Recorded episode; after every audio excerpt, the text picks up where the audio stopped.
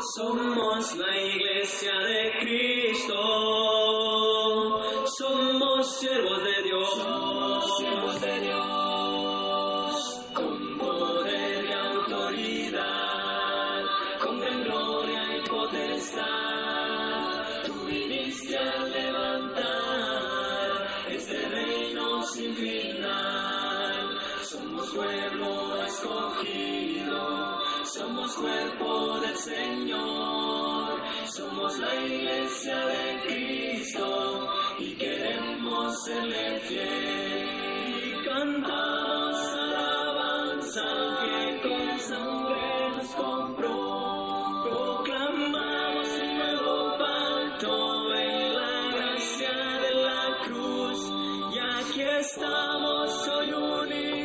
Queridos hermanos y amigos, que Dios derrame muchas y grandes bendiciones sobre su vida en este hermoso día.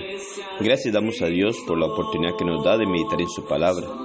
Gracias a cada uno de ustedes por tomar de su tiempo también y meditar en ella.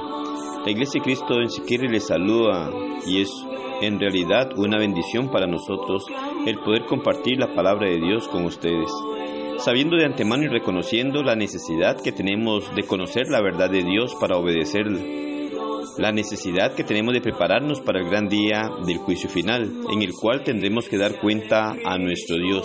Y por esa razón debemos de conocer su voluntad para poder hacer en nuestra vida conforme a lo que Él establece y así poder tener la seguridad de estarle agradando. Porque la única manera de agradar a nuestro Dios y poder tener la esperanza de ir a morar eternamente con Él es haciendo la voluntad de nuestro Padre eterno. Isaías 53, 11 nos dice, verá el fruto de la aflicción de su alma y quedará satisfecho. Por su conocimiento justificará mi siervo justo a muchos y llevará las iniquidades de ellos. El sufrimiento es a menudo el camino de Dios hacia la victoria. Obviamente, es un concepto radicalmente diferente de lo que usualmente encontramos. La cruz y seguidamente la resurrección de Jesús prueba sin discusión este hecho. Jesús fue exaltado precisamente porque sufrió de acuerdo al plan de Dios para salvar al hombre. Esto es importante reconocerlo. Sufrir de acuerdo al plan de Dios, es decir, sufrir por hacer la voluntad de nuestro Padre Eterno. No cualquier sufrimiento puede llevarnos a agradar a Dios porque podemos sufrir muchas veces porque nosotros actuamos de manera incorrecta no de acuerdo a la voluntad de nuestro Dios. Y por eso debemos de tener cuidado cuando hablamos de un sufrimiento que nos trae beneficios en nuestra vida. Cuando sufrimos de acuerdo a la voluntad de Dios, esto traerá beneficios a nuestra vida espiritual porque nos va a acercar más a Dios y nos va a afirmar en sus caminos. Por lo tanto, no debemos de sorprendernos cuando nos encontramos nosotros en aflicciones. No debemos sorprendernos al encontrar declaraciones como la amonestación que Pablo le dirige a su joven colega Timoteo en cuanto a participar de las aflicciones por el Evangelio según el poder de Dios, según de Timoteo 1.8. Dice claramente de las aflicciones por el Evangelio según el poder de Dios, es decir, sufrir de acuerdo a aquello establecido por Dios o por seguir las cosas que Dios ha ordenado. ¿Por qué exhortó Pablo a Timoteo a sufrir?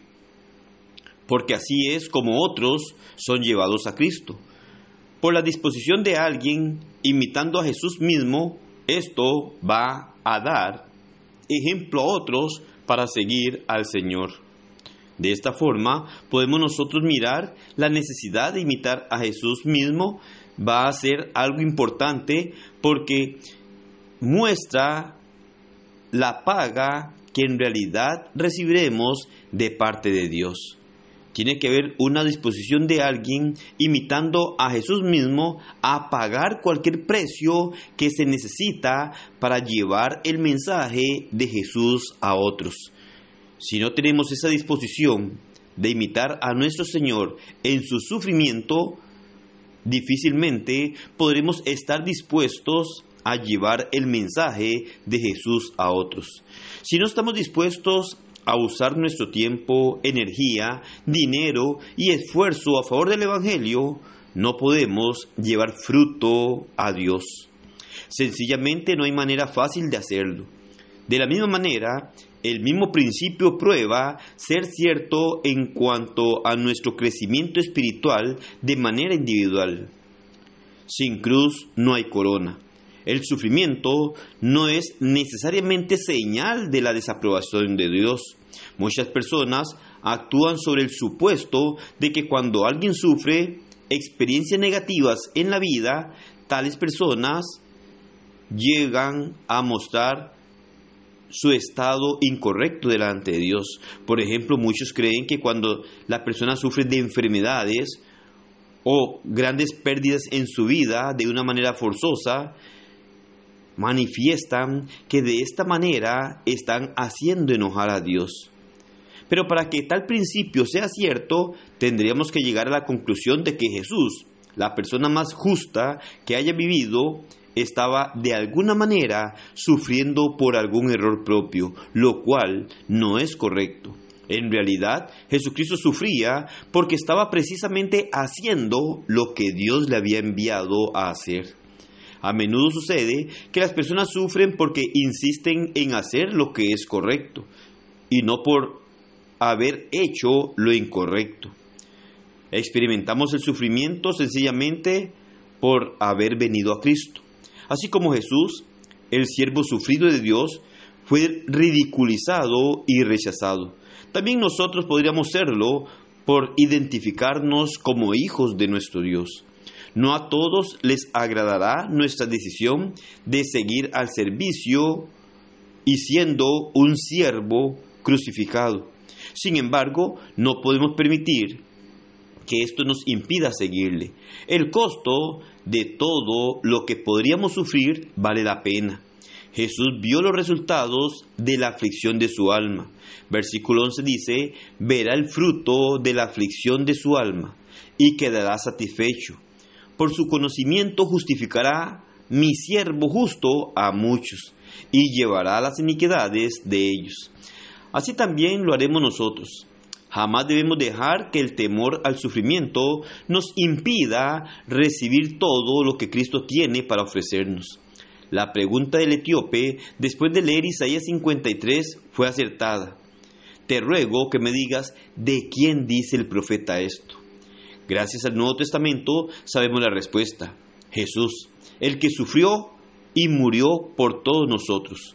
Sus aflicciones, sus angustias y sus dolores los soportó porque quería agradar a su Padre y porque quería darnos el gozo, la dicha de acercarnos a Dios y así darnos la esperanza de ir a morar eternamente con nuestro Dios. De igual manera debemos estar dispuestos a sufrir por nuestro Dios y por aquellos a quienes podamos llevarles el Evangelio, para que obtengan la esperanza de vida eterna. Pero escuche, sufrir por nuestro Dios, Muchas personas hoy sufren, pero no es por agradar a Dios, sino más bien por agradarse a sí mismo, por satisfacer sus deseos en este mundo, y llegan a sufrir en muchas ocasiones. Y ese sufrimiento, según ellos, muchas veces va a tener recompensas positivas después de que partan de este mundo. Pero esto es doloroso, porque no todo sufrimiento resultará en el beneficio de las personas. El que no sufre por agradar a Dios no va a obtener el morar eternamente con Dios. De igual manera, el que sufre sin estar agradando a Dios seguirá sufriendo después del gran día del juicio final. Así nos advierte nuestro Dios. Cuando nos doblegamos a Dios, cuando llegamos a obedecerle, podemos recibir muchas dificultades en este mundo, muchos sufrimientos, pero Dios lo resolverá en nuestra vida, espiritualmente hablando, porque nos llevará a morar eternamente con Él.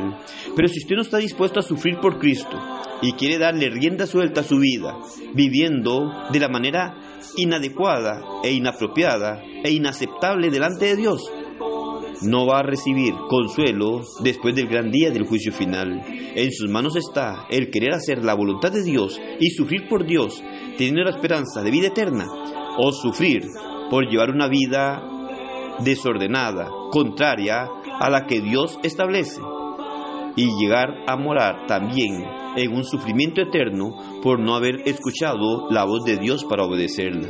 Que Dios nos ayude a reconocer su palabra, a reconocerlo ante cualquier cosa, a ponerlo en primer lugar en nuestra vida y estar dispuestos a sufrir por hacer su voluntad y así poder ir a morar eternamente con Él.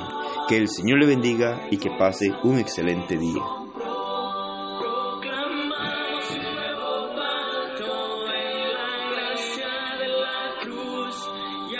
Estamos hoy unidos, declarando a una voz: somos la iglesia de Cristo, somos siervos de Dios.